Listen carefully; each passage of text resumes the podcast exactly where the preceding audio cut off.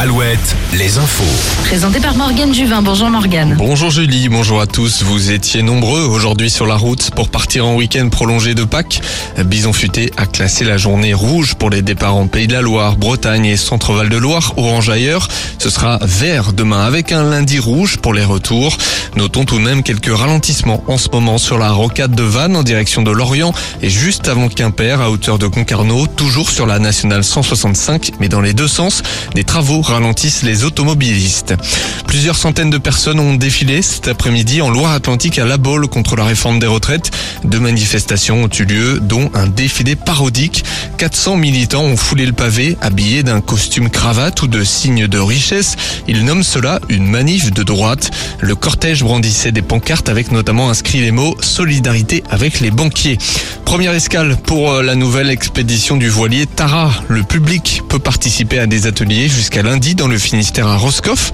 La goélette scientifique de 36 mètres va longer les côtes européennes pour constater les effets des actions humaines sur les mers et le littoral.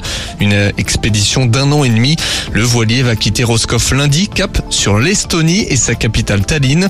Tara ne sera pas de retour en Bretagne avant 2024. Une chute accidentelle la nuit dernière au sud de Nantes. Quadragénaire est tombé du quatrième étage d'un immeuble à Rosé au niveau du square de Jaunet. Ses jours ne sont pas en danger mais il souffre de plusieurs fractures. Selon Presse Océan, il discutait avec son fils lorsqu'il est tombé. Une enquête est en cours. Les sorties du dimanche, le parc des expositions de Poitiers accueille ce week-end le plus gros événement français autour du jeu vidéo. En Charente-Maritime, les cerfs-volants sont sortis au Festival international du cerf-volant à Châtelaillon-Plage. Retrouvez également un salon canin à Limoges du bien-être C'est la mi-temps en Ligue 1 entre Angers, SCO et Lille. Les Angevins reçoivent Lille à Raymond Coppa. Toujours 0-0 pour le SCO. Le défenseur angevin Cédric Untonji à la mi-temps au micro d'Amazon Prime Video.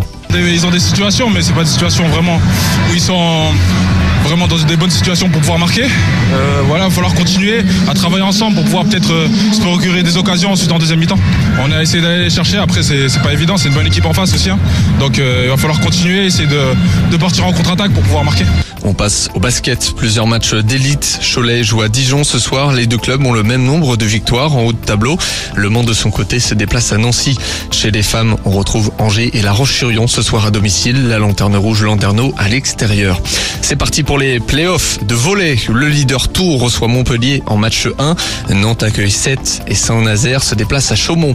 Victoire cruciale ce soir en handball pour le HBC Nantes. Le H affronte le leader Montpellier à la H Arena. Les Nantais doivent absolument gagner pour espérer revenir dans la course au titre. La météo. Retrouvez la météo avec si belles vacances. Si belles vacances, des campings riches en sourires. Journée un peu plus nuageuse demain dans le Grand Ouest. La matinée sera très nuageuse dans nos régions avant que le soleil ne reprenne ses droits dès la mi-journée.